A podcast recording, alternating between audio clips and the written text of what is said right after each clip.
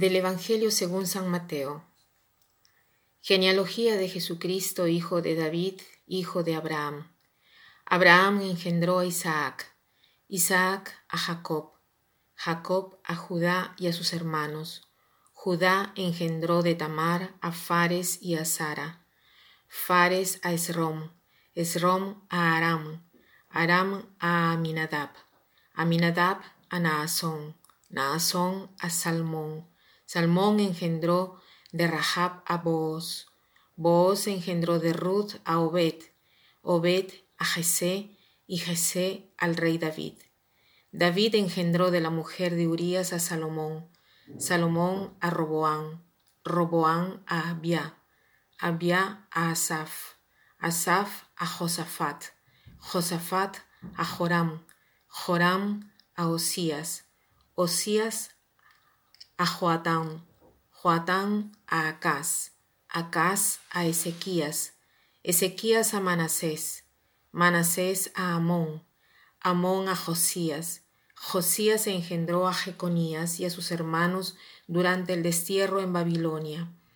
Después del destierro en Babilonia, Jeconías engendró a Salatiel, Salatiel a Zorobabel, Zorobabel a Abiud, Abiud a Eliakim, Eliakim a Azor, Azor a Sadoc, Sadoc a Akim, Akim a Eliud, Eliud a Eleazar, Eleazar a Matán, Matán a Jacob, y Jacob engendró a José, el esposo de María, de la cual nació Jesús llamado Cristo.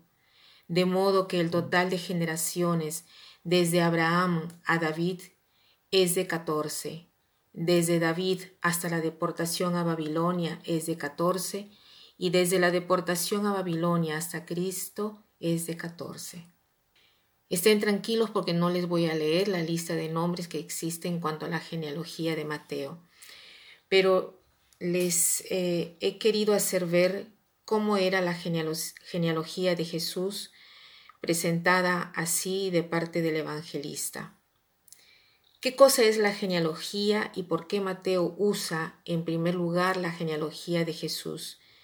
La genealogía era muy común en el tiempo de Jesús y además un tipo de género literario hebreo. Tenía diversas funciones y seguramente la primera era la de enfocar un personaje histórico, de ver su concretización, su unión con el pueblo del cual descendía y además era importante incluso desde el punto de vista del matrimonio, de la combinación del matrimonio, desde el punto de vista de la herencia, del levirato, o sea, la ley que decía que un hombre tenía el derecho de casarse con la viuda de su hermano, sea desde un punto de vista civil, sea desde un punto de vista legal.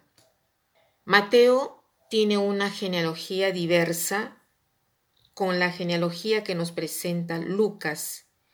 Y esto para algunos es dificultoso porque algunos dicen cómo es que la genealogía de Mateo nos da nombres y la genealogía de Lucas nos da otros nombres. Si tienen presente, tienen presente en común, pero en general son diversos. La genealogía entre los dos son común, pero eh, son diversos. Esto nos habla de la autenticidad de los evangelistas y nos hace ver que los evangelistas no se han puesto de acuerdo para establecer qué nombre citar. Aparte de esto, habría que ver el objetivo por el cual los dos escriben el mismo evangelio. Mateo escribe para los hebreos y por lo tanto subraya cómo en Jesús se han cumplido las promesas. En cambio, Lucas es el único escritor pagano convertido que quiere escribir para todos, no solo para los hebreos, sino sobre todo para los gentiles y paganos, y por lo tanto a él le importa ver cómo Jesús es el nuevo Adán. Por eso la genealogía de Lucas no parte desde Adán, sino desde Jesús hasta llegar a Adán. En cambio, en la genealogía de Mateo que hemos leído es curioso ver que hay muchos nombres de patriarcas, de reyes, sea antes del exilio que después del exilio, que no han tenido una vida ejemplar y después la presencia de cuatro mujeres, o mejor cinco porque la quinta es María entre los antepasados de Jesús, que quizá porque se les nombra, ¿no? Eh, porque estas cuatro mujeres no han tenido una vida muy buena, excepción de Ruth. En cambio, las otras han tenido una vida un poco discutible, por decirlo así. Eh, entonces, ¿qué cosa nos dice esto para nuestra vida? ¿Por qué hemos leído esta genealogía? Hoy los quiero invitar como propósito de este Evangelio a ver vuestros antepasados, sobre todo a todos los inmediatos, o sea, padres, abuelos, porque tantas veces muchos de nuestros problemas desde el punto de vista de nuestra personalidad, de nuestra historia, de nuestra psique, derivan de ellos, o sea, cuántas personas son influenciadas por el ambiente en el cual han vivido, por ejemplo, de malos y enfermos padres. Todos hemos tenido padres que son limitados y que nos dan lo que han podido darnos. Entonces, la invitación de hoy es hacer memoria, eh, ya sea que los padres estén vivos o ya sea que no están vivos, y mirar esta historia nuestra con los mismos ojos de Dios. O sea, Dios ha querido esta historia, ha querido estos eh, nuestros antepasados, como para Jesús, ¿no? Eh, ha querido él esos antepasados. Mateo no se arrepiente de citar personajes, no tanto de, una absoluta honestidad y, y, estas mujeres de una vida discutible desde el punto de vista moral, para indicar que Jesús entra en la historia del hombre así como es, el hombre herido, el hombre pecador, viene a sanar y a salvar esta historia. Entonces pidámosle al Señor de sanar también nuestra historia, y ayudarnos a ver a nuestros antepasados, a nuestros padres, con los ojos de Él y hacer memoria y perdonar si ellos han cometido algún error. Seguramente todos nos equivocamos y nuestros padres han cometido errores.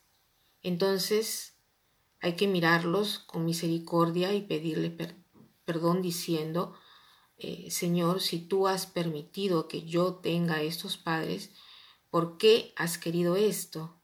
¿Qué cosa me quieres decir con esto? ¿Qué cosa me quieres enseñar? Y tratar de reconciliarnos con el pasado. ¿Qué cosa quiere decir reconciliarnos con el pasado?